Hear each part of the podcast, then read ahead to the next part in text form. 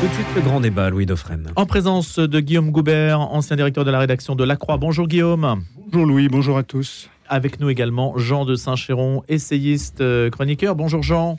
Bonjour Louis. Merci d'avoir accepté notre invitation à tous les deux. Et puis à distance, euh, Yves Mamou qui se trouve en Israël et qui est avec nous aussi au cours de ce débat, journaliste essayiste qui a travaillé au Monde pendant 25 ans. Bonjour Yves. Bonjour. Merci également donc d'être présent environ 40 minutes. hein, c'est le principe de ce grand débat où on commente l'essentiel de l'actualité de la semaine. Alors c'est vrai que c'est chargé juste avant Noël. Donc on a sélectionné pour vous un certain nombre de thèmes. Le projet de loi immigration, bien sûr. Alors tout le monde en parle. On va essayer de voir ce que nos débatteurs ont à dire dessus. Je n'allais pas dire de plus original que ce que l'on entend, mais qui peut nous aider à resituer un petit peu les choses. Et puis on va commencer par, on parlera aussi de Gérard Depardieu. Faut-il le déconstruire, défaire sa statue? Est-ce que c'est la culture de l'annulation qui passe par là, ou est-ce que ça n'est que justice pour les propos qu'il a tenus Ce sera une question qu'on posera également. On va commencer par euh, un- une actualité qui a beaucoup fait parler d'elle depuis que le document est sorti lundi dernier. On en parlait d'ailleurs euh, sitôt sa sortie donc sur notre antenne. C'est le document qui concerne la bénédiction sous condition des couples de même sexe et en situation irrégulière. Un document qui vient du Vatican qui a donc officiellement autorisé la bénédiction des couples de même sexe à condition qu'elle soit effectuée en dehors des rituels liturgiques. On va détailler tout ça. Qu'est-ce que ça veut dire? Est-ce que ça ajoute de la précision ou de la confusion? Est-ce qu'on est dans le doctrinal, le pastoral? Le doctrinal, puisque ça vient de la doctrine de la foi, donc logiquement, c'est un document qui a une certaine portée. On va voir ce que vous en pensez. Yves Mamou, Guillaume Goubert et Jean de Saint-Chéron. On va commencer avec vous, Jean. Euh, bah, évidemment, euh, c'est un document qui produit un effet de rupture. Ça, c'est, il me semble, incontestable.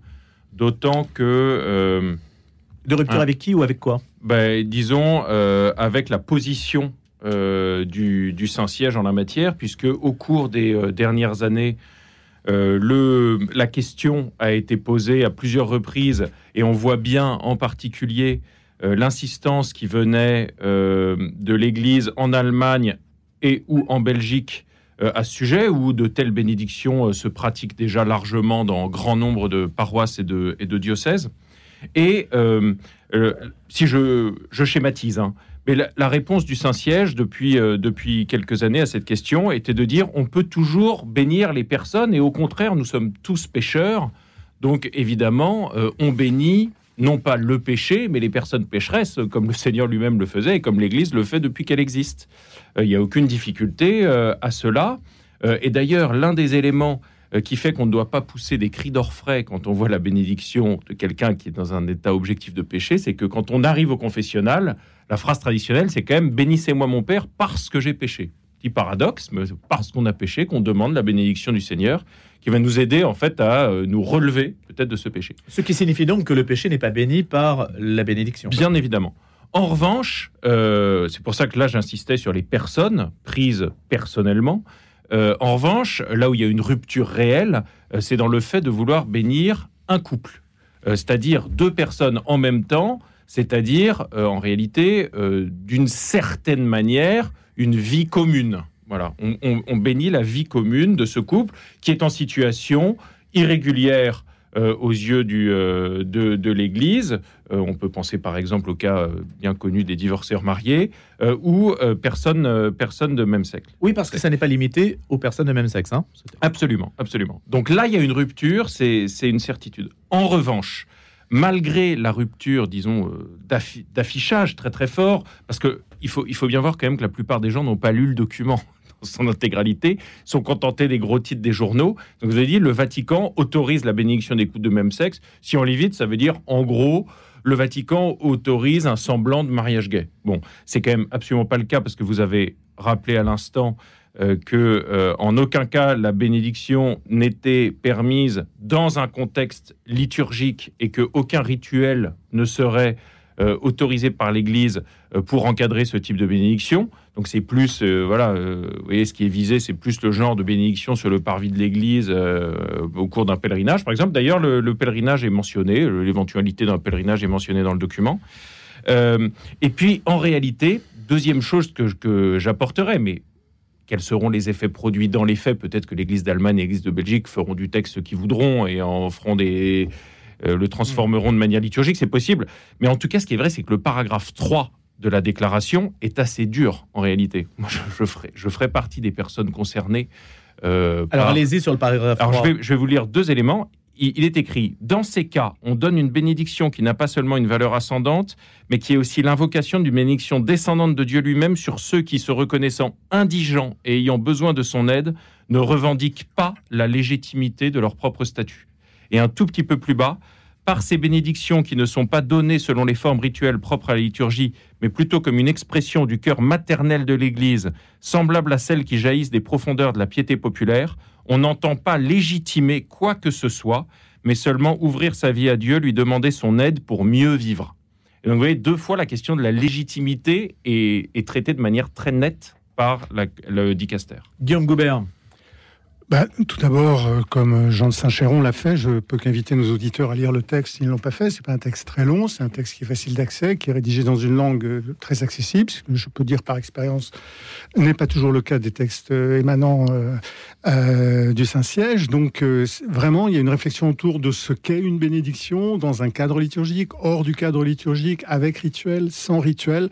voilà, c'est une réflexion qui est très fine, très circonstanciée et euh, qui euh, quand même inscrit euh, ce, document dans une démarche qui est quand même très prudente.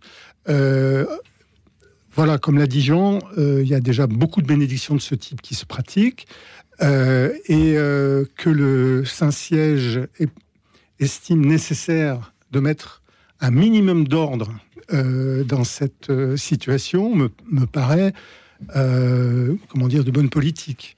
Euh, il, est, donc. En quoi ça met de l'ordre, euh, Guillaume Gobert ben, Parce que, par exemple, ça dit ça ne peut pas être dans un cadre liturgique, il ne peut pas y avoir de rituel particulier, ça ne doit pas se faire en même temps que éventuellement des actes civils, par exemple un mariage à la mairie. Euh, voilà, c'est toute une série de conditions comme celle-là. Il n'y a pas de prière spécifique rédigée, proposée par, par l'instance centrale de l'Église. donc c'est une manière de dire, mais Jean l'a très très bien exprimer, de dire voilà, euh, vous vous présentez, euh, vous vous présentez devant Dieu, euh, Dieu vous exprime son amour. ça ne veut pas dire qu'il approuve tout ce que vous faites, pour m'exprimer dans un langage courant. Mais ça veut dire que si on, titre la bénédiction, puisque c'est quand même ainsi que c'est formulé, un bénédiction des couples de même sexe, ça veut dire que déjà, ainsi que le sous-entend des gens, on, on considère qu'il y a un statut au fait de se retrouver en couple. Moi, je dirais que c'est plutôt la question, c'est peut-on refuser une bénédiction? En pareil cas. Euh, c'est plutôt à ça que répond le document du Vatican. Est-ce qu'il faut refuser à deux personnes qui se présentent, qui ne sont pas forcément de même sexe, euh, deux personnes qui se présentent, qui demandent, on va dire simplement l'aide de Dieu, est-ce qu'il faut lui dire non, vous n'avez droit à rien? C'est une question assez proche en fait de celle des divorcés mariés d'une certaine façon. Hein. C'est de savoir s'il y a des péchés qui sont impardonnables. Euh, et ces péchés-là, jusqu'à une date récente dans l'Église, avaient vraiment de facto un statut de péché impardonnable que dans un pontificat qui est très marqué par la question de la miséricorde, et c'est certainement une des choses les plus importantes que le pape François ait apporté dans, dans la vie de l'Église, euh, c'est qu'au plus haut niveau de l'Église, on essaie d'incarner la dimension de miséricorde euh, divine et humaine, euh, qu'on trouve effectivement une solution pour ne pas être en situation de refus par rapport à des personnes qui ont une demande à l'égard de Dieu et à l'égard de leurs frères dans la foi, me paraît une, démarche opportune. Yves Mamou, comment appréhendez-vous la question? Écoutez, moi, je vais faire une, lecture politique, si vous le permettez, de ça, parce que le, la parole du pape, c'est, elle est double. Elle est double. Elle est à la fois, euh, euh, c'est la perpétuation d'un code religieux qui est celui du catholicisme et sur lequel moi je ne me prononce pas, mais c'est aussi une parole politique puisqu'elle s'adresse à l'ensemble de la planète. Et il me semble que, enfin, moi j'ai pris cette, euh, cette annonce de la bénédiction des couples homosexuels comme un, geste de communication, c'est-à-dire qu'on ne va pas marier des couples homosexuels, mais on reconnaît l'amour gay quelque part. Et donc c'est une, sorte de en même temps, si je puis dire, une sorte de parole macronienne en même temps.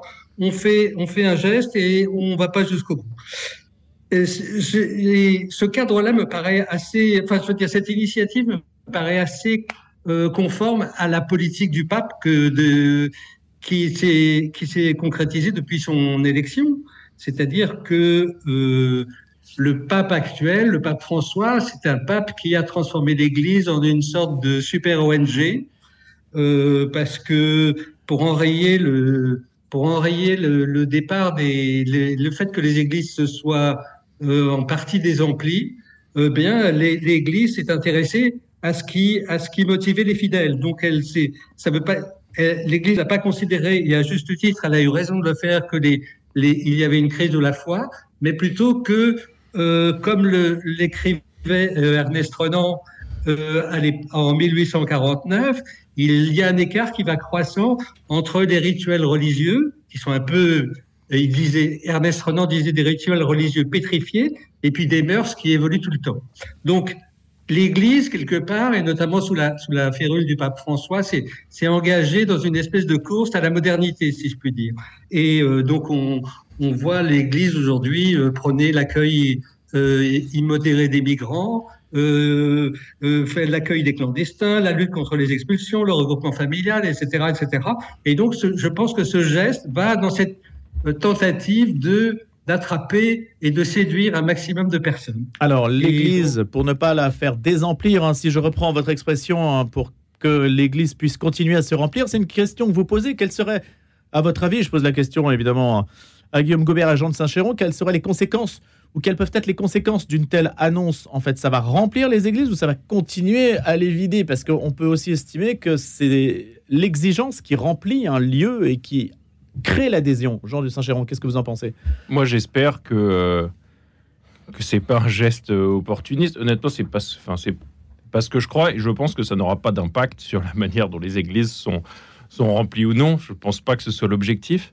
Euh, parce que, par exemple, voyez, le, ce, geste du pape, admettons qu'il aille dans le sens de la reconnaissance des unions homosexuelles. Ce que, je ne crois pas, honnêtement, c'est une bénédiction des couples de même sexe, c'est quand même enfin, tout ce qu'on a dit, je ne vais pas répéter tout ce qu'on a dit précédemment, même si, encore une fois, d'un point de vue extérieur à l'Église, c'est évidemment comme ça que c'est compris par 99% de la population. Et ça, évidemment, ce que j'avais dit, c'est ce que j'ai dit d'entrée. Hein, il y a un vrai effet de rupture produit c'est incontestable. Mais il faut quand même regarder le fond. L'Église, c'est toujours plus compliqué, en fait, que, que, ça ne, que ça ne paraît. Et c'est comme ça sur absolument tous les sujets du dogme ou de la morale. Quand on les prend d'un point de vue politique de l'extérieur, en fait, on n'en comprend pas le sel ni le sens profond.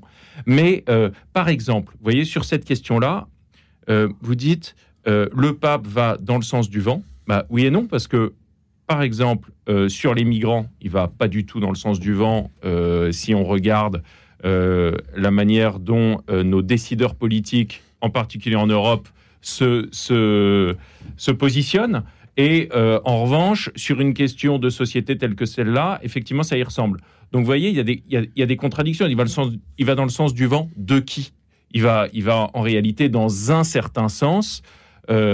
qui est, alors on a, on a le droit de trouver qu'il est excessif, certains pensent qu'il est irresponsable ou irréaliste, euh, mais comme vous le disiez tout à l'heure, euh, il va dans le sens du vent de la miséricorde, qui est, à son sens le sens du vent de l'Esprit Saint, qui est une espèce d'esprit d'ouverture. Je voudrais prendre euh, au, meilleur sens du terme, hein, même si c'est difficile, je ne dis pas que je, comprends tous, les documents que produisent le Saint-Siège depuis quelques années, je me fais un peu là, j'essaye de prendre la, position, disons, du Saint-Siège, de me mettre dans la, peau de ceux qui ont rédigé le document. Je vais vous prendre un exemple. Par exemple, à la fin du 19e siècle, euh, Thérèse de Lisieux, qui est quand même, euh, l'une de nos plus grandes saintes et qui est docteur de l'Église, euh, elle a une position extraordinairement choquante dans l'Église sur le plan de la miséricorde. Mais quand je dis choquante, il faut dire que c'est ça outre les prêtres qui lisent ce qu'elle écrit dans sa correspondance ou ses cousines. Par exemple, le, scrupule d'un point de vue des, pensées lubriques au 19e siècle, c'était un truc qui était traqué par tous les confesseurs et euh, ça, rendait euh, indigne et impur euh, même de s'approcher de la table eucharistique. Thérèse de Lisieux, dans une lettre à sa cousine, alors qu'elle a une vingtaine d'années, elle écrit noir sur blanc t'as des pensées lubriques, t'as vu des nus euh, au musée, euh, parce que sa cousine lui écrivait qu'elle pouvait plus communier parce qu'elle avait vu des nus, et donc elle, avait des pensées sexuelles toute la journée, etc. Thérèse lui dit, mais on n'en a rien à cirer, ma petite vieille. Va évidemment communier. Elle lui dit même pas d'aller se confesser, voyez Parce qu'elle lui dit, mais tu as une vision distordue de Dieu qui serait un juge, un grand méchant, quelqu'un qui vient t'accuser du mal que tu fais, alors qu'en réalité, c'est les bras ouverts de la miséricorde. Et ce qui peut le plus le blesser, c'est le manque de confiance en lui. Vous voyez ça, à la fin du 19e siècle, c'est extrêmement choquant. Je pèse mes mots. C'est, ça va à l'inverse de ce que disent tous les profs de caté. Voilà.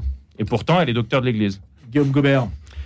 Non, je ne crois pas que ce soit une politique du chiffre pour répondre à Yves. Euh, je ne pense pas qu'il s'agisse de remplir les églises. D'ailleurs, dans la sociologie du catholicisme pleine qu'on en ce moment, il y a un certain risque à prendre une telle mesure parce qu'on voit bien dans les réactions que suscite ce document de la part de catholiques conservateurs, je crois qu'on peut employer ce mot sans qu'il soit, euh, euh, comment dire, dépréciatif, euh, il y a vraiment une grande difficulté à accepter ce, document du Saint-Siège. Donc, je veux dire, le, risque de, le, risque, je veux dire, si Yves a été journaliste économique, moi aussi, je veux dire, s'il s'agissait de préserver le fonds de commerce, je suis pas sûr que le Vatican aurait pris une telle décision. Je pense que vraiment, il y a il y a un besoin pastoral euh, qui, euh, dans ce document, a pris, disons, un certain euh, avantage, c'est pas le meilleur mot, mais sur des préoccupations doctrinales. Il faut toujours dans l'Église trouver un bon équilibre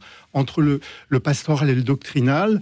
là, le pape François fait un pas qui est d'ordre pastoral, mais comme le font presque tous les prêtres de paroisse, enfin, je veux dire, qui accueillent des situations extraordinaires, irrégulières. Euh, et qui, euh, quand un, prêtre de paroisse se trouve en face d'un couple homosexuel qui demande le baptême pour leur enfant, etc. C'est des questions très concrètes. Qu'est-ce qu'on fait? Est-ce qu'on dit oui? Est-ce qu'on dit non? Mais le euh, problème, Guillaume, et, je le soumets à tout le monde, le problème, c'est quand, quand l'irrégularité devient la norme sociale, comment faites-vous pour aussi incarner une norme qui n'est pas celle de l'irrégularité? C'est ça le problème. Eh bien, vous dites que le mariage, vous dites que le mariage, le mariage tel que l'Église catholique l'entend, n'est comment dire, euh, n'est pas possible dans le cas de, de, personnes de même sexe. Et c'est dit extrêmement clairement dans le texte. Et d'ailleurs, certains euh, des personnes concernées. Mais vous vous dites que ah c'est la porte fermée au mariage de même sexe, alors que certains vont dire c'est la porte ouverte au contraire à la reconnaissance. Je, je, connais ce type de discours, le jardin d'acclimatation, etc. Tout ce qu'on entend à propos d'autres sujets. Euh, et c'est vrai que cette question de pose et que cette et cette position est difficile à tenir, mais elle est de toute façon difficile à tenir. Euh, la question, c'est est-ce que on accueille, est-ce que l'Église ouvre, enfin comment dire, accueille ceux qui viennent vers elle, ou est-ce qu'ils leur disent non, tu n'es, pas digne d'entrer ici?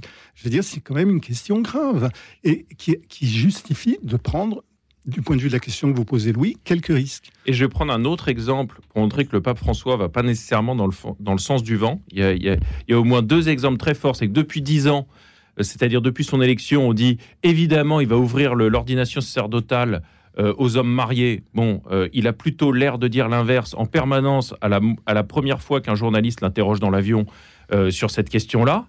et à rappeler pourquoi dans l'Église latine, il, y voit, dans le célibat sacerdotal un trésor.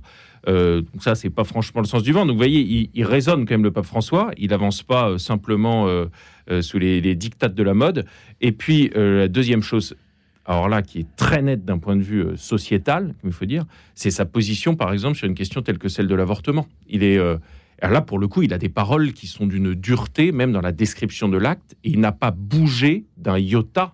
Vous voyez, parce que la défense de la vie humaine, pour le pape François, précisément, est l'un des lieux majeurs dans lesquels l'Église euh, doit se tenir vent debout, justement contre les illusions euh, de la modernité euh, idéologisée ou irréaliste. Yves Mamou Oui, moi je, je, je pense qu'il faut recadrer ça un peu. Pour moi, cette décision du pape, elle accroît l'insécurité culturelle, pour reprendre l'expression du professeur Feu, le, le professeur Bouvet, et je pense que c'est la même chose que, que voir l'université de Harvard déclarer que eh bien l'antisémitisme, ça, ça, ne se, ça ne se réprime qu'en fonction du contexte et pas, et pas en soi. Voilà, c'est un peu une décision. On, est dans une période, dans une situation. Pour vous, ça relativise en fait. Où toutes les institutions euh, déclinent, euh, cessent de jouer leur rôle. Donc l'éducation cesse de jouer son rôle, euh, elle fait aussi euh, du caritatif et elle, elle essaye de séduire différentes clientèles. L'Église, qui devrait être un pilier et un socle de la société en France, euh, fait dans la séduction. Et je trouve ça, je trouve ça, je crois que ça contribue à l'anxiété générale au sein de la société. Voilà, c'est tout ce que je voulais exprimer. Alors Yves Mamo, Guillaume Goubert, Jean de Saint-Chéron, une question sur cette histoire quand même de, bénédiction dans le sens où ça, ne doit pas s'insérer dans un rituel. J'ai posé la question d'ailleurs euh, au père Emmanuel Petit qui est venu récemment. Est-ce qu'il n'y a pas une forme d'hypocrisie de dire, écoutez, on vous bénit, mais n'en faites pas trop, faut pas trop qu'on vous regarde, ça ne doit pas être public, on va faire ça un petit peu en cachette pour que vous soyez content, mais je ne veux pas que les autres le voient. Est-ce que ça, ce n'est pas très 19e siècle, là, au contraire, hein, Jean de Saint-Chéron et Guillaume Goubert? Allez, Guillaume. Euh, Envoyez l'idée de ne pas l'inscrire dans une visibilité. Parce que ce qui compte de la part des personnes qui, demandent, sans doute, du moins pour une part d'entre elles, c'est la reconnaissance sociale, c'est la reconnaissance par l'Église, c'est la validation par l'Église de la démarche qu'elles entreprennent. Si l'Église leur dit on va faire ça derrière la porte ou dans la sacristie, ça n'a pas le même sens, non? Dans, dans, le texte, il est plutôt question de, de l'extérieur que, que, de, que de la sacristie. Mais, mais euh, euh, comment dire, le, le moi, je pense que l'important, le mot à retenir dans cette affaire, c'est miséricorde. C'est-à-dire, c'est de reconnaître les personnes dans leur complexité, dans leurs difficultés, euh, dans les questionnements qui se posent. Euh, je vais peut-être m'aventurer sur un, un, terrain délicat, mais par exemple, si un couple de même sexe envisage de recourir à la GPA et que par les échanges qu'il a avec un prêtre, il se rend compte de la dimension inacceptable d'une telle démarche aux yeux des convictions chrétiennes, ça sert à quelque chose si on est d'un point de vue un peu utilitariste.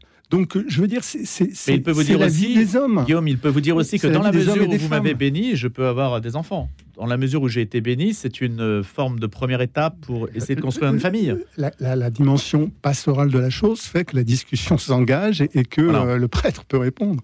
Donc vous, c'est le lien, maintenir le lien et garder cette idée de la miséricorde. Je pense qu'on a bien insisté dessus et que c'était euh, important de le faire. Jean de Saint-Chéron. Oh, mais moi, je pense que de toute façon, il ne faut pas être naïf euh, il y aura évidemment une utilisation du texte. le risque est immense qu'il y ait une utilisation du texte euh, par des pasteurs qui décident de s'écarter de ce qui a écrit dans le texte. Mais ça, c'est leur responsabilité. Je veux dire, en Allemagne, ils le fait déjà. Mais c'est une évidence que le texte, de manière explicite, hein, on en a lu des passages, de manière explicite, dit, en gros, euh, c'est pas l'organisation d'un sous-mariage pour euh, couple en situation irrégulière ou, euh, ou couple homosexuel, je veux dire, il va pas y avoir euh, des églises bondées avec à 15 heures, venez à la bénédiction de Jean-Luc et Bertrand, avec une église pleine, la famille et les petites filles d'honneur. Ça, c'est précisément ce qui est, ce, qui ce qui est rendu impossible, je dirais, par le texte, puisque ce genre de choses se pratique en Allemagne. Et donc le texte, il vient plutôt, je pense que dans les, recadré en fait. Mais en fait, lu depuis l'Allemagne, ce texte, il dit plutôt euh, arrêtez de faire des, simulacres de mariage pour couples euh, homosexuels, en réalité. Donc, vu depuis. Les, je pense qu'il y a beaucoup de curés allemands qui, en lisant le texte le matin, se sont dit merde, je vais plus pouvoir euh, organiser le samedi après-midi mes mariages gays. Allez, voilà. Jean de Saint-Chéron, Guillaume Gobert, Yves Mamou. On revient juste après les infos de 8 heures. On va parler d'un autre texte, le projet de loi immigration.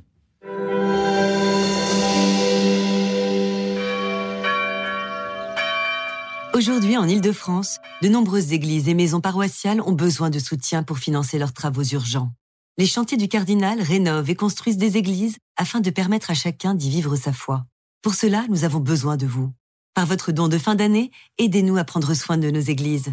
Faites un don sur chantierducardinal.fr ou envoyez votre don au 10 rue du Cloître Notre-Dame, 75 004 Paris. Par avance, merci. Laudate Deum, le nouveau livre du pape François sur l'écologie intégrale vient de paraître. Il est également disponible en version illustrée par les magnifiques photos de Yann Arthus Bertrand. Un très beau cadeau qui permet de mieux comprendre et visualiser les propos du pape. Quel est le sens de ma vie? Quel est le sens de mon passage sur Terre? En définitive, quel est le sens de mon travail et de mes efforts? Laudate Deum, illustré par Yann Arthus Bertrand, paru aux éditions Première Partie, est disponible chez votre libraire. Vous avez été nombreux l'an dernier à soutenir l'Église catholique dans ses missions. À vous tous qui avez donné, merci. Afin que l'Église reste présente pour tous, sur le terrain, en particulier auprès des plus fragiles, et pour qu'elle ait les moyens de poursuivre sa mission au service de la fraternité et de l'espérance dont nous avons tous besoin, votre don est précieux. L'Église ne vit que de dons. Pour soutenir toutes ses actions sur le terrain, donnez à donner.catholique.fr. Excellent début de matinée à 8h. Un point sur l'info avec Simon Tatro.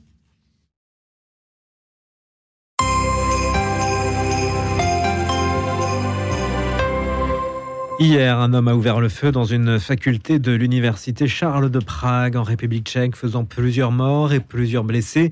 La police tchèque a annoncé sur X, anciennement Twitter, que l'assaillant avait été éliminé et que la zone était bouclée. Selon les médias tchèques, la fusillade s'est produite à la faculté des arts, dont les enseignants et les étudiants ont reçu l'ordre de s'enfermer pendant l'intervention de la police. La chaîne de télévision privée Nova TV a fait état d'une explosion et d'un tireur sur le toit du bâtiment situé dans le centre historique de Prague. 14 morts et 25 blessés sont à déplorer selon un bilan qui reste toujours provisoire. Au lendemain de l'interview très commentée d'Emmanuel Macron, organisations syndicales et partis politiques de gauche ont à nouveau tensé la loi immigration votée mardi soir à l'Assemblée, tandis que la Macronie tente de sortir de la crise politique. La ministre de l'Enseignement supérieur, Sylvie Retailleau, a présenté sa démission qui a été refusée. Le président et la première ministre ont assuré à la ministre que les mesures concernant les étudiants, notamment concernant la caution de retour, seraient révisées si elles n'étaient pas censurées par le Conseil constitutionnel. La secrétaire générale de la CGT a appelé hier à la désobéissance civile après l'adoption du projet de loi immigration par le Parlement. Le syndicat réfléchit également à la multiplication d'actions de résistance contre cette loi qui remet en cause en profondeur tous nos principes républicains et déroule le tapis rouge à l'extrême droite, a déclaré Sophie Binet. La nouvelle ministre de la Santé, montée en grade après la démission d'Aurélien Rousseau pour désaccord sur la loi immigration, est visée par une enquête judiciaire ouverte en juin 2023, écrit Mediapart hier. Selon le site d'information, il est reproché à Agnès Firmin-Lebaudot d'avoir reçu, sans les déclarer, des cadeaux d'une valeur estimée à 20 000 euros des laboratoires Urgo en tant que pharmacienne. Une grève inattendue également des salariés français d'Eurotunnel, la société gestionnaire du tunnel sous la Manche. Ça a provoqué la fermeture temporaire de l'ouvrage hier vers 19h. Les syndicats ont annoncé la fin de cette grève avec la reprise du trafic dans la soirée. Le trafic ferroviaire a été interrompu toute l'après-midi. Au total, Eurostar a annulé 30 trains au départ de Paris, Londres et Bruxelles. Les navettes emportant voitures et camions dans le tunnel sont elles aussi restées bloquées à Calais et à Folkestone. Marseille est le théâtre d'une série dont chaque nouvelle saison est plus noire que la précédente, alors que 2023 touche à sa fin. On dénombre à ce stade 47 personnes abattues sur fond de trafic de stupéfiants, dont 4 victimes collatérales, l'écrasante majorité du temps dans le cadre de fusillades. Ce total surpasse largement celui de 2022, pourtant déjà une année record avec 33 homicides recensés et même 37 si l'on prend en considération le département des Bouches-du-Rhône dans son ensemble. Enfin, la CGT représentant les danseurs du ballet de l'Opéra national de Paris a levé son préavis de grève pour les représentations du 23, 25 et 31 décembre après le vote des danseurs sur l'accord discuté avec la direction. Les soirées Yiri Kilian et Casse-Noisette qui affichent presque toutes complètes les 23, 25 et 31 décembre 2023 pourront se tenir. Suivez le guide. Chaque semaine, Thierry Georges vous emmène à l'autre bout du monde à la découverte d'une ville, de sa culture et de ceux qui y vivent. Suivez le guide, une émission proposée par RCF Jéricho Moselle chaque vendredi à 9h et le samedi à 10h. Regardez votre fenêtre. Vous ne voyez rien? Là, vous avez vu tous ces euros qui passent à travers? Ne laissez plus s'envoler votre argent. Avec la maison de la fenêtre, changez pour des fenêtres qui vous isolent efficacement du froid et du bruit. En ce moment, la maison de la fenêtre vous offre 20% de réduction sur votre devis. La maison de la fenêtre, un geste pour la planète, un vrai plus pour votre confort. Appelez vite au 01 42 11 0303. 01 42 11 0303. Certifié Calibat et RGE. Faire un geste pour la planète et ses habitants, c'est possible? Avec Agronome et Vétérinaires sans frontières, améliorer les conditions de vie des paysans vulnérables du monde et préserver la biodiversité et le climat. Soutenir Agronome et Vétérinaires sans frontières c'est encourager une agriculture paysanne et agroécologique ambitieuse au service du vivant. Faites un don à Agronomes et Vétérinaires sans frontières avant le 31 décembre et bénéficiez d'une déduction fiscale. Chaque graine semée est porteuse d'espoir. Rendez-vous sur avsf.org. Le grand débat. Le grand débat. Louis Dauphren. Allez, on vous aime bien. On a des messages hein, pour dire merci aux débatteurs hein, sur un sujet complexe comme celui qu'on a étudié sur cette première demi-heure, les couples de même sexe en situation régulière, le document du Vatican. On va passer, comme je le disais, à un autre texte dont euh, l'opinion parle davantage, en tout cas les médias. La question euh, de l'immigration, un texte qui visait à faciliter les expulsions de migrants illégaux, qui visait aussi au départ, hein, c'était l'intention d'Emmanuel Macron, sur les métiers en tension, à trouver des, des solutions, à rendre aussi moins attractif pour les étrangers le système de protection sociale français. Mais il se trouve que maintenant, il y a un inconfort total de la vie politique entre d'un côté, on va dire, une droite par extension et, un Rassemblement national qui voit une victoire idéologique de ses positions, et puis de l'autre, une gauche qui essaie de se structurer, voire d'appeler à la désobéissance civile pour dire qu'il ne faudra pas appliquer ce texte. Et entre les deux, bah, il y a le Conseil constitutionnel et puis un, certain nombre de, de, dispositions comme ça qui sont en suspens. Yves Mamou, Guillaume Goubert, Jean de Saint-Chéron. On va commencer peut-être avec vous, Yves, sur ce sujet. Comment vous le percevez? Je rappelle que vous êtes en Israël et et, que vous avez aussi, bien sûr, une connaissance de l'actualité française, puisque vous avez passé une partie de votre carrière, une grande partie de votre carrière au monde. Oui, bien sûr. la, question de l'immigration, elle est fondamentale pour la France parce que ça fait 20 ans que dans tous les sondages, 70% des personnes interrogées qui sont censées représenter la majorité expriment leur hostilité à une ouverture euh, totale des frontières telle qu'elle est actuellement.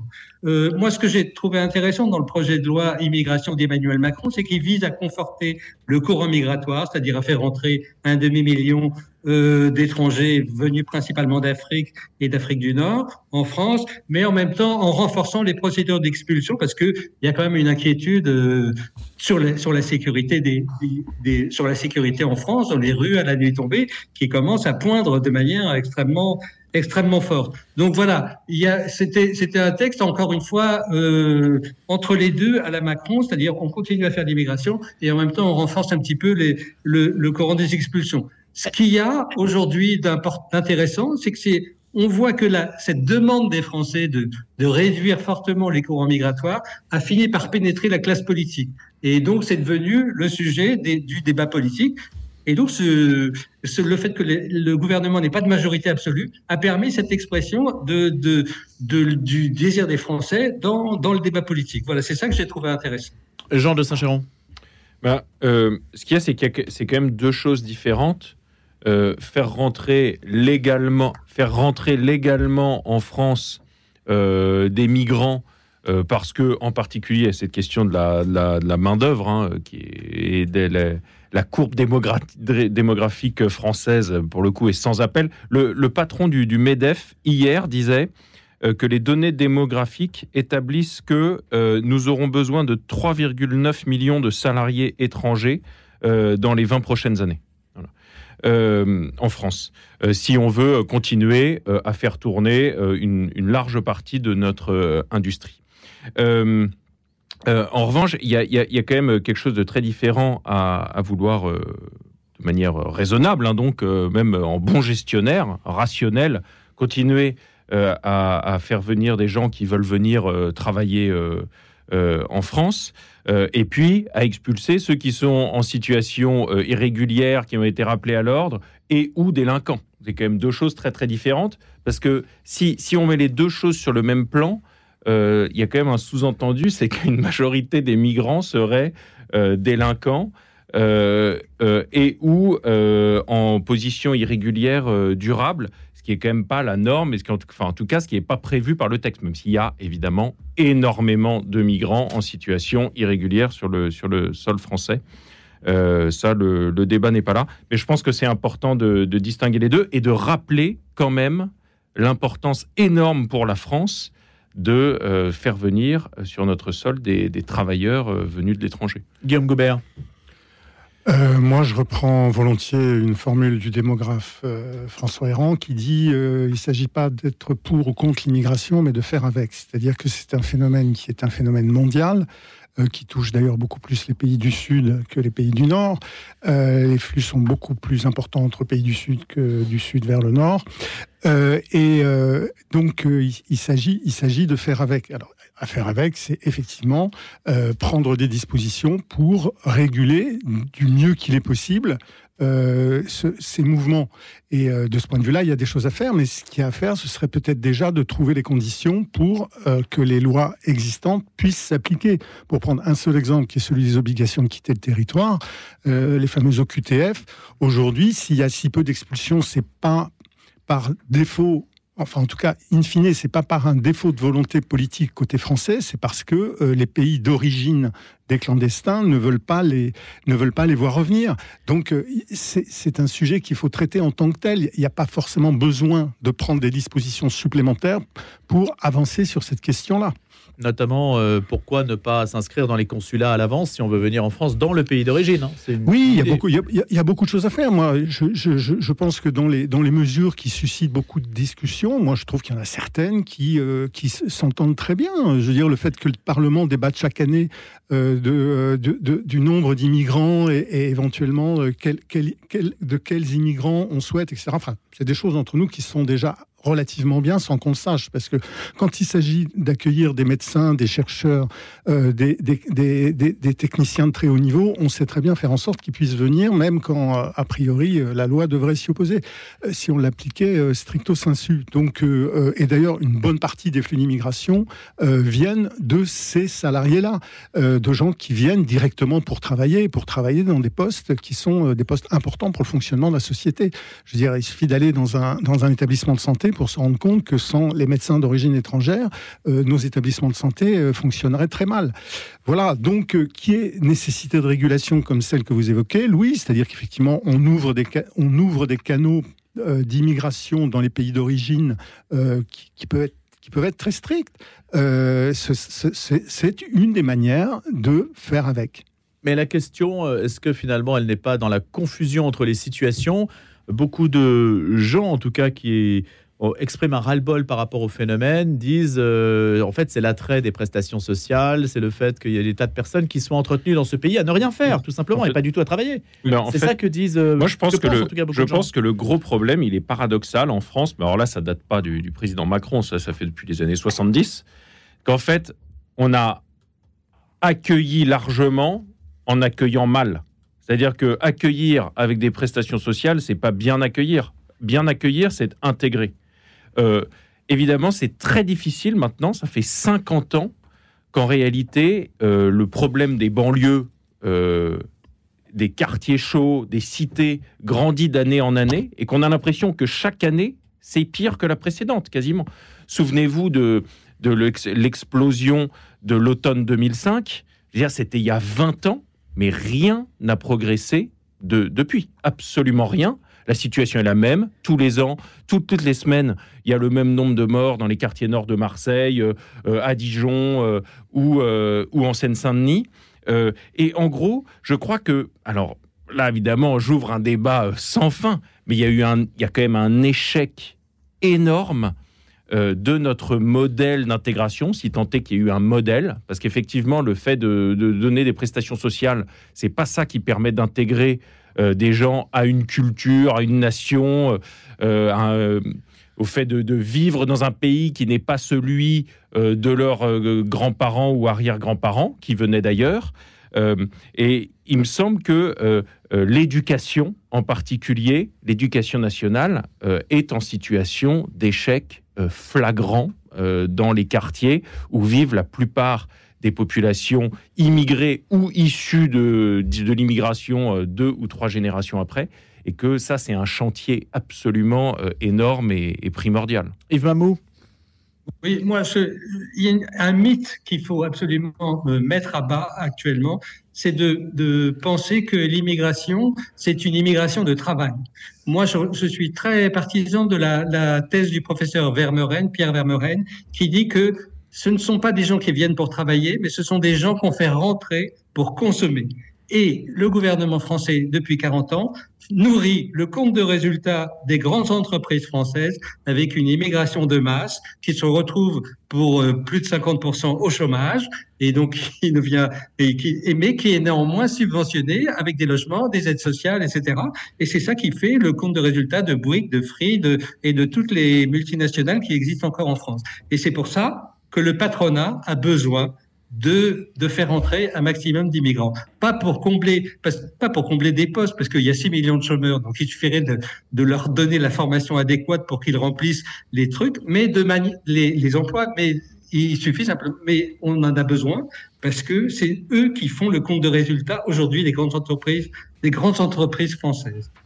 Ah mais c'est pas les pas les migrants de la porte de la Chapelle sous le périph qui font tourner Bouygues Télécom. Il faut, je, je, pense que ils ont tous un portable et un abonnement. Mais, un abonnement on les fait pas venir en France pour payer des abonnements de 19 euros par mois.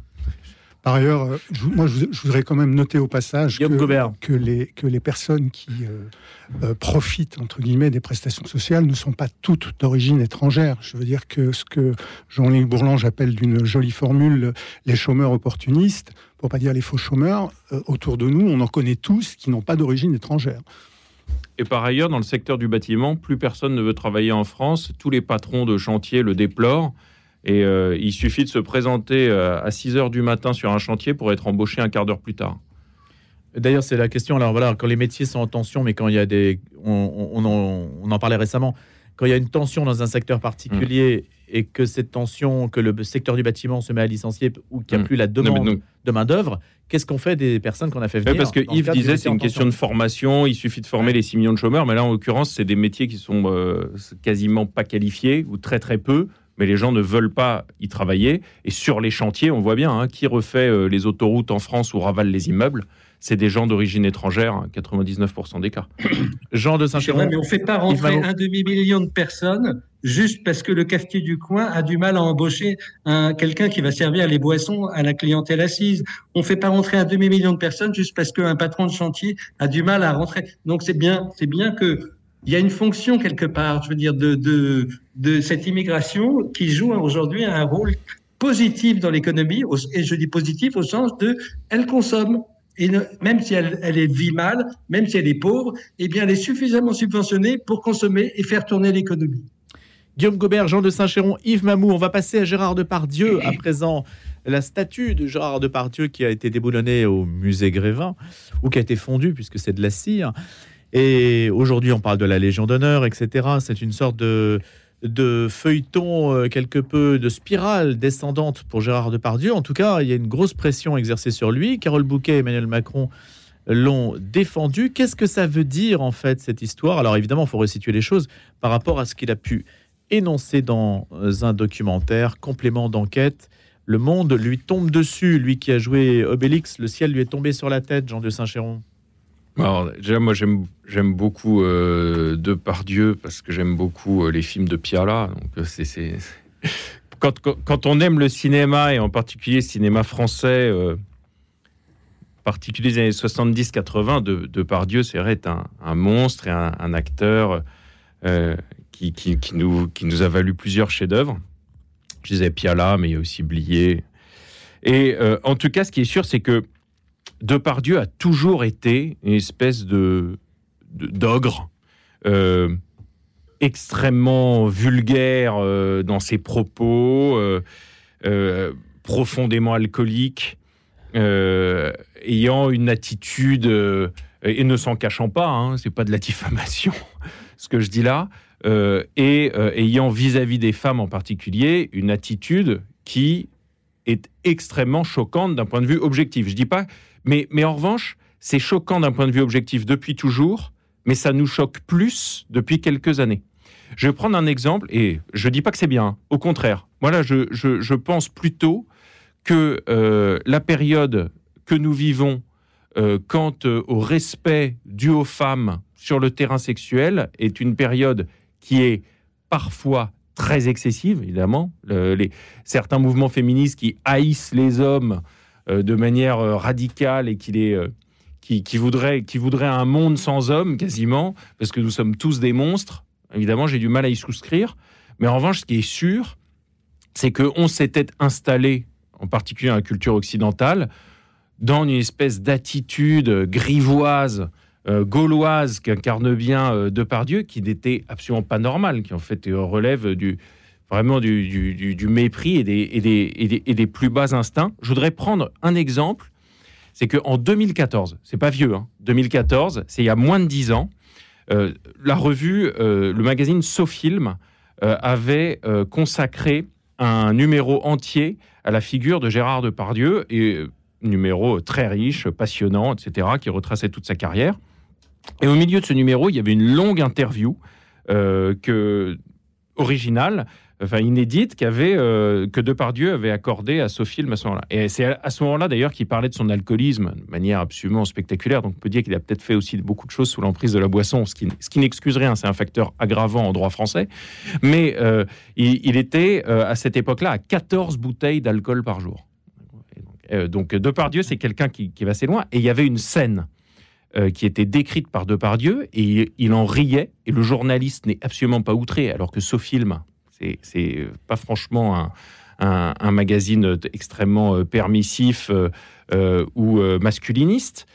il racontait une anecdote au cours d'un tournage dans les années 70 ou au début des années 80 où en fait il décrivait en plein tournage, ce qui enfin, sur le plateau, en dehors du tournage, quasiment une scène de viol que je ne vais pas vous décrire la scène tellement c'est monstrueux. Et puis, il y avait, entre parenthèses, rire de la part de Gérard Depardieu. Et personne ne s'en insurge. Et ce numéro de ce film avait très bien marché, avait été vendu sans doute à des centaines de, milliers d'exemplaires. Mais c'est en 2014. Et, personne n'avait souligné. Moi, je me souviens, j'avais acheté le, le magazine, j'avais acheté le numéro, j'avais lu le truc, je m'étais dit, c'est hallucinant. J'en avais parlé un peu autour de moi. On disait oui, bon, bah, ah, c'est Gérard. vous avez été sensible. Bah, je me souviens que j'avais été très choqué. Ouais. Guillaume Goubert. je ne vais pas être long. Euh, dans, ma jeunesse, qui est déjà assez loin maintenant, il y avait un, dessinateur qui s'appelait Jean-Marc Reiser, euh, ah qui avait un héros qui euh, s'appelait Gros Dégueulasse. Et à l'époque, ça faisait rire beaucoup de monde. Bah, maintenant, ça fait pratiquement rire, plus rire personne, ce type de personnage. Et je suis un peu du même avis que Jean. Je pense que globalement, ça va quand même dans la bonne direction. Il y avait une sorte de, vulgarité euh, un peu, euh, enfin, ostensible. Voilà, exactement. Alors à l'époque où c'était transgressif par rapport à une époque qui était encore où il y avait encore comment dire un héritage un peu un peu puritain, ça, ça comment dire ça, ça, donnait un sentiment de, de libération. Aujourd'hui, je pense que vraiment, on en a complètement épuisé les joies. On a le retour de la libération, en fait. Le retour. Oui, euh, on peut, on peut le voir comme ça. Non, je dis juste, on a épuisé les joies de cette euh, transgression qu'ont incarné les nuls sur Canal+, etc. Et les, nuls aussi, ça m'a vraiment fait beaucoup rire à l'époque parce que c'était, c'était nouveau. Maintenant, tout ça est devenu banalement triste. Et euh, là où on est maintenant, Gérard Depardieu, ça fait vraiment de la peine parce que, bon, moi, c'est plutôt Cyrano de Bergerac. Euh, c'est vrai que c'est un acteur qui nous a absolument éblouis. Yves Mamou, une réflexion sur le sujet, puis après on passera à vos oui. et Alléluia, vos infos qui vous ont plu et déplu. J'ai j'ai vu les images très dérangeantes aussi de, qui ont choqué effectivement tout le monde et qui sont choquantes. Et en même temps, je me suis aperçu qu'au moment où je voyais ces images, j'avais en permanence un souvenir qui me, qui me revenait en mémoire et qui était le spectacle que j'avais vu où Gérard Depardieu chantait Barbara. Et dans cette salle du cirque d'hiver, où euh, qui était dans, plongé dans le noir absolu, avec juste un projecteur sur le visage de Depardieu pour éviter que son physique un peu d'ogre ne, ne gêne l'expression de, des chansons de Barbara. Il y, il y, avait cette voix absolument incroyable de délicatesse, de, de, de douceur qui, qui, qui était chanté.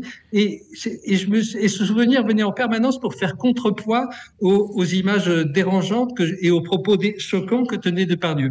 Et je me suis dit que euh, c'est la conclusion que j'en ai tirée, c'est que les artistes ne sont pas fréquentables forcément dans la vie quotidienne, mais je trouverais ça dommage qu'on me prive de leur talent parce que ils ne sont pas fréquentables dans la vie quotidienne. Voilà. Et donc, je suis contre le fait qu'on me prive de Gérard Depardieu. Je suis contre le fait qu'on lui supprime des contrats au cinéma, au théâtre, dans la chanson ou ailleurs, parce que je trouve que c'est quelqu'un dont le talent nous aide à vivre. Et c'est la fonction des artistes aujourd'hui. Quand Emmanuel Macron dit qu'en fait, euh, on n'est pas là pour faire la morale d'une certaine façon, hein, qu'il invoque dans la défense euh, de Gérard Depardieu euh, une chasse à l'homme euh, contre, euh, donc contre lui et que il y a s'appuyant sur la présomption d'innocence aussi. Voilà, s'appuyant sur la hein, présomption d'innocence. Oui. Il dit s'il est condamné, on, pourra en reparler. Mais on n'est pas là pour faire la morale. Qu'est-ce que vous pensez de, cette réflexion? C'est-à-dire qu'en fait, il y a un retour de l'ordre moral,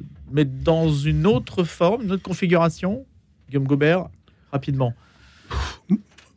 Enfin, dans la ligne de ce qu'on disait tout à l'heure, je veux dire, il y a des effets de balancier. Aujourd'hui, on peut, on peut considérer que sur certains sujets, notamment sur l'attitude à l'égard des femmes, euh, le, balancier est allé très loin dans un sens, qu'aujourd'hui, ils reviennent dans un autre sens me, paraît quelque chose de plutôt sain dans, la vie sociale. Donc euh, parler d'ordre moral quand il s'agit de violence, quand il s'agit de mépris, quand il s'agit de... Euh, voilà, oui, effectivement, cet ordre moral-là, moi, je peux m'en accommoder assez facilement. Après, moi, je pense qu'on est une période... alors, est-ce que c'est la période? Est-ce que ça a toujours été comme ça? Je ne sais pas, parce que j'étais pas né il, y a, y a un siècle, ni deux ou trois. Mais ce qui est vrai, c'est qu'il y a quand même euh, un, côté bicéphale dans le monde dans lequel on vit. C'est qu'il y a à la fois une, le tête, une tête qui nous, qui nous dit en permanence euh, jouissez et puis euh, délectez-vous de, de, ces femmes nues que je vous mets sous le nez dans, dans l'abribus. J'ai l'impression d'être un vieux réac alors que j'ai même pas 40 ans quand je dis ça, mais voilà. Et, et de l'autre côté, surtout, euh, vous n'avez pas le droit de regarder les femmes comme, euh, comme des objets à jouer. Évidemment, quand on est adolescent, quand on a 15 ans, 16 ans, 17 ans aujourd'hui, c'est extrêmement difficile. Et puis en plus, il n'y a que des injonctions contradictoires. Puis en plus, quand on voit, euh, ce qui, enfin voilà, les images qui passent sous les yeux des adolescents sur les réseaux sociaux, etc. Il faut à la fois avoir un, un, respect immense et grandissant quand on est un jeune garçon pour, pour les femmes, pour leur corps, ce qui est, et, qui est un discours très juste. Euh, mais en même temps, c'est vrai que les, nos sens sont euh, agacés, dirons-nous, en permanence par le monde dans lequel on vit. Et donc, il y a quelque chose d'un peu, je sais pas, schizophrénique. Euh, fait sait, on sait, on sait plus qu'on a le droit de faire, pas le droit de penser, dans dans quelle situation on a le droit de dire certaines choses, peut-être un dîner avec des très très très bons copains qui vont surtout pas répéter ce qu'on dit. Enfin voilà, c'est, je pense que c'est quand même difficile. Retour de l'ordre moral, je sais pas. Il y a quelque chose d'un peu puritain dans l'air du temps. Ça c'est euh, c'est probable, plus que dans les années 70 ou 80 en tout cas. Euh, mais voilà, les choses sont compliquées, on aurait besoin de plus de temps pour en parler. Et nous n'avons pas ce temps. Un miséréré ou un alléluia à présent, une info qui vous a plu ou une info qui vous a déplu. On renoue avec cette tradition à la faveur de la fête de Noël. On va commencer avec vous, peut-être Guillaume. Et j'enchaîne les deux? Oui, vous enchaînez les deux. Il nous reste deux minutes et demie. Hein. oui, j'ai bien compris. Euh, Miséréré, c'est un sujet dont on n'a pas eu le temps de parler ce matin, qui est effectivement les situations euh, euh, entre Israël et Gaza. À la fois l'horreur absolue, totale de ce qui s'est passé le 7 octobre et toute la difficulté à surmonter un tel, euh, un tel événement avec euh, des conséquences pour les populations civiles côté palestinien qui sont euh, extrêmement douloureuses à envisager. Voilà. Euh, la, la, et L'Alléluia L'Alléluia, bah, c'est que Notre-Dame est en train de se reconstruire et que ce, chantier euh, sur lequel les plus grands doutes avaient été exprimés à différentes reprises, qu'il y a eu beaucoup de mal à démarrer, etc., bah, voilà, on voit que ça a pris euh, tout, toute son ampleur et que l'année prochaine, nous allons retrouver cette église que nous aimons. Le 8 décembre. Et Jean de Saint-Chéron euh, Miséréré, le projet de loi sur la fin de vie tel que euh, on en a vu euh, une version euh, fuitée, pour ainsi dire, dans la presse ces, derniers, ces derniers jours. voilà, pour, moi, drame absolu que je n'ai pas le temps de, de développer. On se reportera à votre chronique dans la Croix. De lundi dernier, merci beaucoup. Merci beaucoup, Louis. et puis, Alléluia, le triple anniversaire, quand même, cette année, en 2023, de trois immenses figures littéraires, intellectuelles et chrétiennes euh, dont au moins une est sainte, que nous avons célébrée en France, euh, Pascal, Thérèse de Lisieux et Charles Péguy. 400 euh, ans pour le premier, 150 ans pour les deux suivants de la naissance. Et donc c'est une invitation magnifique, je crois, à lire ou à relire leurs œuvres, leurs vies, qui sont quand même des, phares et des lieux depuis lesquels peut germer, je crois, l'espérance et puis la vie chrétienne authentique. Merci beaucoup. Merci à tous les deux, Jean de Saint-Chéron et Guillaume Goubert. Yves Mamou, est-ce que vous avez en une petite réflexion, on a 20 secondes, sur un Alléluia ou un Miséréré? Oui, tout à fait. Un miséréré, c'est que j'ai ouï dire que les deux entreprises, Audi et Air France, avaient demandé à leurs salariés de ne pas utiliser les mots Noël, de ne pas se souhaiter Noël, etc. Et je trouve ça scandaleux, vraiment, quelque part, et ça fait partie de l'affaissement de, de, la culture occidentale. Et le l'alléluia, c'est une très bonne nouvelle, c'est que les palourdes que l'on croyait en voie d'extinction sur les côtes de Croatie, eh bien, sont en train de revenir en force. Et ben voilà, c'est dit, la résurrection des palourdes. Merci beaucoup donc à tous les trois et Yves Mamou qui était avec nous ce matin à distance en Israël. Le grand débat, vous êtes fidèles, vous pouvez évidemment le réécouter sur le site de la radio, l'application mobile aussi Radio Notre-Dame. Merci et excellent Noël à tous.